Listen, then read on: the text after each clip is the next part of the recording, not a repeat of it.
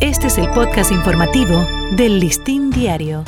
Estas son algunas de las principales noticias que podrás encontrar en Listín Diario este jueves 20 de agosto. La cumbre del COVID-19 va. Presidente convocará liderazgo a la lucha contra el COVID. El presidente ha anunciado las primeras medidas para enfrentar la pandemia que a su paso aumenta los contagios, 88.127 personas.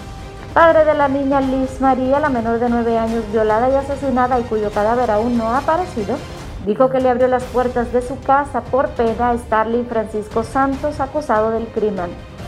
Berlinesa Franco va este viernes ante la Fiscalía del Distrito Nacional por el caso de corrupción en United.